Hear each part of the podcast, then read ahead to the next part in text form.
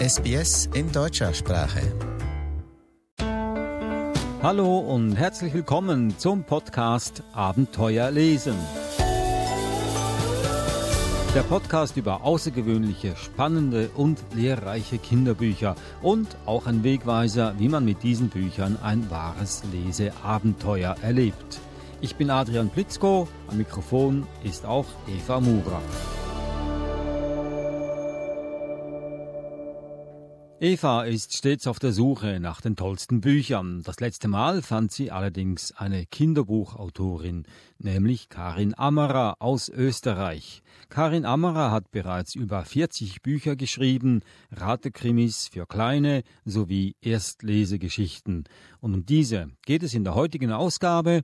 Karin Ammerer erzählt Eva von den Herausforderungen, kurze und prägnante Erstlesegeschichten zu schreiben. Mein Name ist Karin Amara. Ich bin jetzt 41 Jahre alt und eigentliche Lehrerin für Englisch und Geschichte für Hauptschulen. Und ähm, die Bücher und das Lesen spielen bei mir im Leben eine ganz, ganz große Rolle. Alles dreht sich eigentlich um Bücher. Ich leite bei uns zu Hause eine Bibliothek, dann unterstütze ich meinen Mann in der Buchhandlung. Ich bin selbst Lehrerin und Autorin bin ich auch, seit insgesamt jetzt äh, 14 Jahren. Also Sie schreiben ja diese Inspektor Schnüffelbücher. Mhm. Sie haben ja über 40 Bücher geschrieben. Was haben Sie denn noch alles geschrieben? Sind das alles Kinderbücher oder gibt es da auch Erwachsenenbücher dabei? Ja, noch sind es lauter Kinderbücher. Ich habe jetzt ein Jugendbuch veröffentlicht, das heißt Auf der Flucht. Das ist eben ein Buch, wo ein Mädchen aus Syrien mit ihrer Familie nach Deutschland flüchtet das war ein Herzensbuch für mich. Da war ich so tief in dieser Geschichte drinnen. Ähm, das, das war wirklich sehr, sehr intensiv, die Zeit, die ich da geschrieben habe dran. Dann habe ich im G&G Verlag viele Erstlesebücher geschrieben zu verschiedenen Themen. Ich habe äh, Weihnachtsbücher geschrieben, ich habe ein Bilderbuch geschrieben, ich habe Fußballbücher geschrieben, zusammen mit dem Mario Haas, der bei Sturm Graz gespielt hat. Dann habe ich mit dem Abfahrtsolympiasieger Fritz Strobel Bücher geschrieben über das Skifahren, über Fritz Blitz, eine Katze, die Ski fährt. Äh, und dann habe ich meine persönlichen Lieblingsbücher neben dem Schnüffel geschrieben, dem Best Friends Club. Da geht es um drei beste Freundinnen, die gemeinsam verschiedene Abenteuer erleben, äh, aber immer mit einem Problem dahinter. Und da ist es so, dass eine Kinderpsychologin mitarbeitet und dann Tipps gibt, wie man als Kind dieses Problem bewältigen kann. Weil ich denke, dass Kinder auch wie wir Erwachsenen große Probleme haben und wir lachen vielleicht oft drüber oder dann kommen Sprüche wie, na, das ist ja nicht so schlimm oder bis zum Heiraten ist das schon wieder vorbei, schon wieder gut. Und ich denke mir, dass man das ganz, ganz ernst nehmen muss, dieses Problem, das das Kind gerade hat und ihm auch Wege zeigen muss, wie man damit umgeht. Und das habe ich versucht in diesen Büchern zu machen. Es sind spritzige, lustige Texte, zum Beispiel über eine Trennung von den Eltern. Und da kommen die Mädels drauf, sie könnten den Papa ja cooler machen, weil die Mama sich dann sicher wieder in ihn verliebt. Und am Ende gibt die Kinderpsychologin dann eben Ratschläge, was ist, wenn deine Eltern streiten, wenn sie sich wirklich trennen, welche Position hast du in der Familie, was kannst du beeinflussen, was nicht. Sie arbeiten ja auch als Lehrerin nach wie vor für Deutsch als Fremdsprache. Welche Erfahrungen haben Sie da mit Lesen gemacht? Ja, ich arbeite da im Erwachsenenbereich. Und für mich ist das sehr spannend, weil ich äh, unterrichte dann Gruppen mit jungen Erwachsenen, äh, die sind zwischen 18 und 30 Jahren alt meistens und sprechen teilweise auch mehrere Sprachen. Ähm, Bücher spielen in vielen Fällen aber fast keine Rolle bei Ihnen. Also ich habe jetzt große Schwierigkeiten, die Sprache zu vermitteln, weil viele nicht lesen und nicht schreiben können. Das ist immer ganz, ganz schwierig. Und dann gibt es wieder welche, wo Bücher einen festen Stellenwert gehabt haben, die sehr belesen sind, äh, die auch in eine Schule gegangen sind. Und mit denen zu arbeiten ist viel, viel einfacher natürlich. Wie gehen Sie dann dran an diese Lehrtätigkeit, wenn eben Menschen kommen, die noch gar nicht lesen und schreiben können. Da müsste man ja eigentlich damit erst beginnen. Aber das ist ja schwierig, wenn man jetzt quasi nicht die, die Muttersprache kann. Und das ist, stelle ich mir ganz, ganz schwierig vor. Ja, also ich habe tatsächlich Teilnehmer, die auch in ihrer Muttersprache nicht lesen und schreiben können. Äh, und es ist für mich total schwierig, sie zu unterrichten. Äh, ich kann nur hoffen, dass dann jemand dabei ist im Kurs, der die gleiche Muttersprache hat und für sie dann übersetzt. Ansonsten versuche ich, die Buchstaben zu erarbeiten. Und ich habe jetzt zwei Teilnehmer, da bin ich ganz, ganz stolz drauf, die haben, die können in ihrer Muttersprache weder lesen noch schreiben, haben es aber jetzt geschafft, auf Deutsch zu lesen. Wie entsteht so ein, ein Erstlesebuch? Ja, das ist ganz spannend. Äh, da bekommt man ein Thema zugeteilt oder man reicht ein Thema ein, wo man denkt, das passt ganz gut in diese Reihe. Als wir begonnen haben, wurden die wichtigsten Themen aufgearbeitet und die wurden dann einfach verteilt unter uns Autoren. Und dann bekommt man schon sehr genau auch zugeteilt, wie lang darf der Text sein. Zum Beispiel in der ersten Klasse, da darf im ersten Kapitel jeder Satz nur in einer Zeile sein. Das heißt, der Satz darf drei, vielleicht vier Wörter lang sein. Und da ist es dann schon ein bisschen Rechenaufgabe, so ein Buch zu schreiben. Muss man sich schon sehr gut darauf einstellen und gut durchdenken. Da stelle ich mir auch spannend vor, eine Herausforderung als Autorin oder als Autor, diese Vorgaben auch zu erfüllen. Das klingt, als gäbe es da ganz, ganz viele Regeln, die man beachten müsste. Und die Geschichte soll ja auch noch spannend sein oder lustig sein und für das Kind interessant sein und wahrscheinlich auch von, vom Wortschatz her gewissen Ansprüchen genügen. Also stelle ich mir dann schon auch sehr ähm, anspruchsvoll vor, das, das zu schreiben. Ja, das ist absolut richtig. Ja. Ähm, Gerade für mich ist das sehr, sehr schwierig, wenn ich solche Vorgaben habe. Ich muss mich da wirklich hineinarbeiten. Aber mittlerweile bin ich schon gewöhnt, weil meistens der Lektor ja vorgibt, so und so viele Anschläge darf dieses Buch überhaupt haben. Äh, das ist auch bei den anderen Büchern so, dass ich einen Umfang habe, an den ich mich zu halten habe. Und bei Bilderbüchern oder Erstlesebüchern, da wird es dann interessant, weil da musst du ja dann die Illustrationen mit einrechnen und äh, der Text muss dann zur Illustration dazu passen. Da ist wirklich ein bisschen Mathematik dabei. Sie haben aber auch Weihnachtsbücher geschrieben. Ja, das ist richtig. 2016 ist mein erstes Weihnachtsbuch erschienen. Das heißt Weihnachten mit Peter Rosecker. Peter Rosecker war ein sehr berühmter Heimatdichter bei uns in Österreich, in der Steiermark, eben wo ich auch zu Hause bin, war er äh, her. Und dieses Buch äh, erzählt die schönsten Erlebnisse aus der Waldheimat, aber in der heutigen Sprache. Also ich habe die Geschichten gekürzt. Ich habe sie so geschrieben, dass man sie heute als Kind gut verstehen kann. Ich finde, Peter Rosecker hat unglaublich schöne Geschichten geschrieben, mit ganz viel Atmosphäre, mit guten Ideen, mit sehr viel Geist, der darüber kommt und mit sehr viel Liebe. Und ich habe versucht, das in die heutige Zeit zu bringen. Bin schon ganz gespannt auf das Buch. Ich habe ja als Kind Peter Rosecker gelesen, eben auch die Weihnachtsgeschichten. Und die sind nach wie vor in meinem Kopf. Also er hat so, er hat es geschafft, so solche Bilder zu kreieren mit seiner Sprache, dass Weihnachten für mich mit diesen Erzählungen verbunden ist, auch wenn wir hier jetzt keinen Schnee haben zurzeit und Weihnachten grün war oder auch in Australien wir 40 Grad im Schatten haben zu Weihnachten. Aber Weihnachten ist für mich immer noch mit Peter Rosecker und seinen Geschichten verbunden und ich freue mich schon ganz, ganz, ganz toll darauf, ihr neues Peter Rosecker Weihnachtsbuch mit meinen Kindern gemeinsam zu lesen. Aber das ist nicht das einzige Weihnachtsbuch, habe ich so ein bisschen gehört. Was, ich glaube, da kommt noch ein ganz ein neues Buch. Genau, da kommt ein neues Buch und zwar, weil der Peter Rosecker sich wirklich sehr, sehr gut verkauft hat, obwohl wir das gar nicht so gedacht hatten. Also gerade beim Verlag hatte man gemeint, das ist eher ein Thema für die Steirer, es wird sich sonst gar nicht so gut verkaufen. Aber der Peter Rosecker geht jetzt schon in die vierte Auflage, was wirklich ein großer Erfolg ist in Österreich. Und deshalb habe ich ein neues Projekt vom Verlag bekommen. Äh, wir haben heuer das 200-jährige Jubiläum vom Weihnachtslied Stille Nacht, Heilige Nacht. Und da habe ich jetzt ein Weihnachtsbuch draus gemacht. Ich musste das im Sommer 2017 schreiben, also zwischen 30 und 40 Grad. Das war auch nicht ganz so einfach und wird gerade illustriert. Sollte dann im Juni oder spätestens Juli erhältlich sein. Gibt es jetzt noch etwas, das wo Sie denken, das wäre für unsere Hörer und Hörerinnen und für die Kinder, die zuhören, besonders spannend oder interessant und ich habe vergessen, es zu fragen.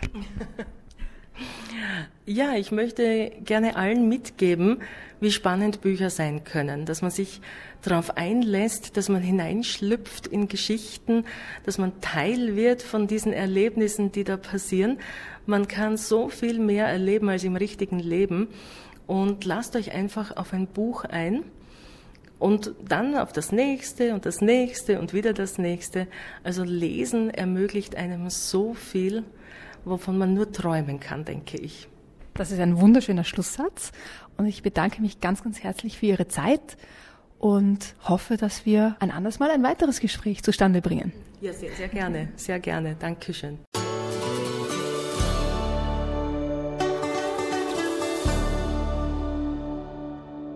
Das war die Kinderbuchautorin Karin Ammerer im Gespräch mit Eva Mura. Und jetzt, exklusiv für uns, liest Karin Ammerer eine Geschichte aus ihren unzähligen Büchern. Doch bevor wir sie zu Wort kommen lassen, wollen wir die Quizfrage vom letzten Podcast auflösen. Sie erinnern sich, Eva las aus Karin Ammerers Buchreihe Inspektor Schnüffels geheime Ratekrimi-Bibliothek eine Geschichte, in der man den Bankräuber erraten musste. Nun es war der Mann mit der schwarzen Maske. Er hatte sich dadurch verraten, dass er bereits wusste, dass es sich um einen Banküberfall handelte, obwohl Dr. Schnüffel dieses Wort nie in den Mund genommen hatte. Nun aber zur Lesung mit Karin Ammerer. Viel Spaß! Ich möchte eine Geschichte vorlesen aus dem Buch Knapp daneben Karl Knacki. Zehn Fälle gibt es in diesem Buch und einen habe ich mir rausgesucht. Da geht es um eine Entführung. Äh, entführt wird die Susi und die Susi ist der Lieblingshund von Gräfin Konstanze. Die Gräfin, die liebt ja alle Tiere. Hunde mag sie besonders und die Susi, die ist jetzt nochmal so ihr absoluter Liebling. Und deshalb ist die Gräfin auch furchtbar traurig, als ausgerechnet die Susi eines Tages spurlos verschwunden ist. Aber schnell ist ihr klar, die Susi, die ist jetzt nicht weggelaufen, wie man vielleicht meinen könnte. Nein, die Susi wurde, ich sage jetzt mal, ausgeborgt, ohne um Erlaubnis zu fragen. Ich denke, ihr wisst alle, was ich meine. Man könnte natürlich auch sagen, dass die Susi gestohlen wurde oder geraubt, geklaut, entführt, trifft's ganz gut. Man könnte vielleicht sogar sagen, gekidnappt. Also nein, gehundnappt müsste es ja dann heißen, weil es ja ein Hund ist. Aber egal. Jedenfalls ist am Ende der Geschichte hoffentlich klar, wer der Täter ist, wer die arme Susi gestohlen hat. Der Krimi wird aber nicht nur schwierig, sondern auch ein bisschen traurig. Und er heißt Susi. Verzweifelt gesucht.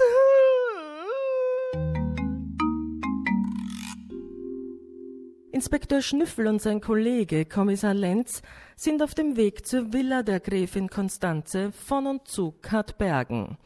Ah, und wer genau ist entführt worden? erkundigt sich der Kommissar.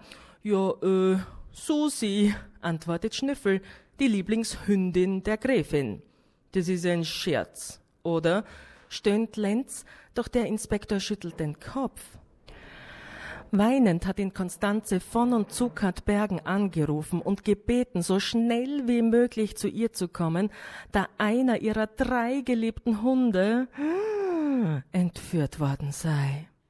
Die beiden Detektive werden von Butler Bertram empfangen. Er verbeugt sich leicht vor den Ermittlern und erklärt, äh, Frau von und zu Bergen erwartet sie bereits im blauen Salon. Wenn die Herren mir bitte folgen würden. Bertram dreht sich um und geht, oder besser gesagt, schreitet den langen breiten Gang entlang.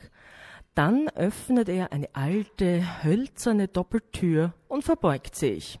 Ähm, die angeforderten Ermittler sind soeben eingetroffen, erklärt er.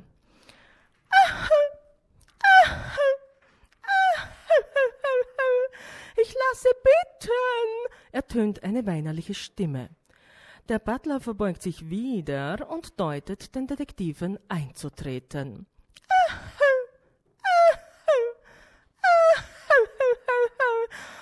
Meine Herren, begrüßt sie die Gräfin und tupft sich mit einem weißen Spitzentaschentuch die Tränen aus dem Gesicht.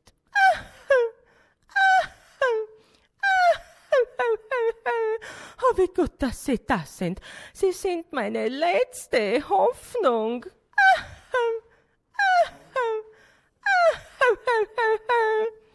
Die Gräfin übergibt den beiden Ermittlern ein Fotoalbum mit hm, lauter Aufnahmen von Susi, der Malteserhündin, ähm, Susi beim Graben, Susi beim Spielen, wie schön, Susi beim Fressen, du meine Güte, Susi beim Sch Schlafen, Susi im Bett, Susi im eigenen Hundeschloss, no, Susi hier, Susi da, Susi einfach überall.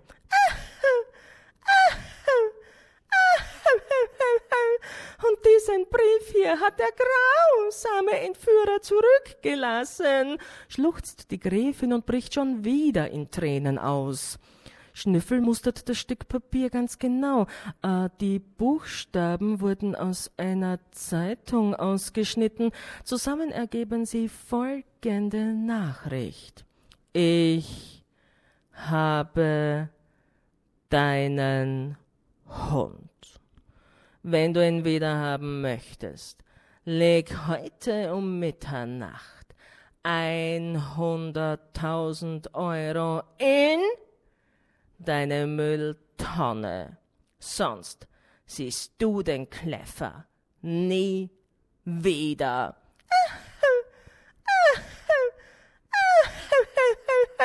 Hat diese entsetzliche Ausdrucksweise.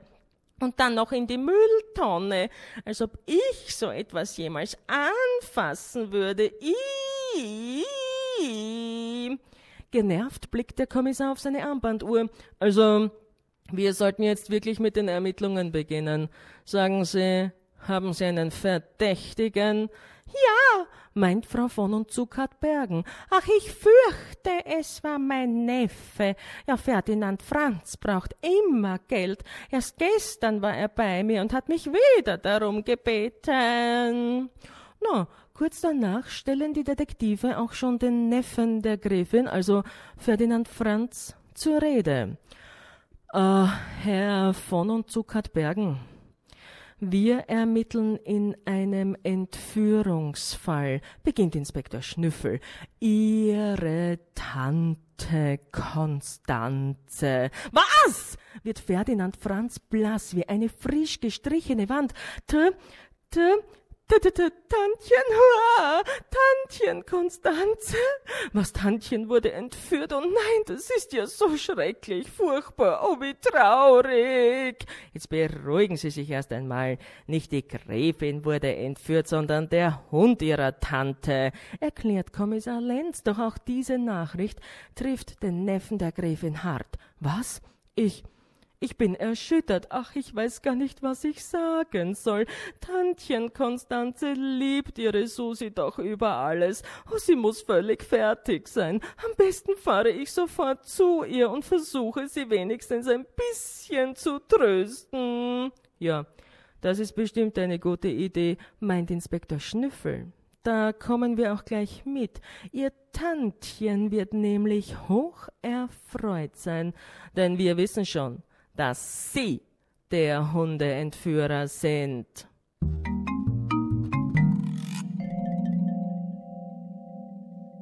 Ja, für Inspektor Schnüffel ist dieser Fall ganz klar, für euch hoffentlich auch. Wie hat der Neffe der Gräfin sich denn verraten? Das war die Kinderbuchautorin Karin Ammerer. Sie las für uns die Geschichte Susi verzweifelt gesucht aus der Buchreihe Inspektor Schnüffels geheime Rate-Krimi-Bibliothek, erschienen im G&G Verlag. Die Auflösung gibt es im nächsten Podcast und da stellen wir auch Bücher vor, die Lausbuben zum Thema haben. Wir nehmen drei Generationen unter die Lupe. Was hat sich sprachlich verändert und was galt damals und gilt heute als Lausbuberei? Das war der Podcast Abenteuer lesen Hat Ihnen gefallen, dann erzählen Sie es doch weiter Ihren Freunden, der Familie. Hinterlassen Sie einen Kommentar auf iTunes, denn dieser ist für uns da draußen in der gigantischen Podcast-Welt Gold wert. Sie finden uns auch auf allen anderen Podcast-Plattformen. Bis nächste Woche. Tschüss.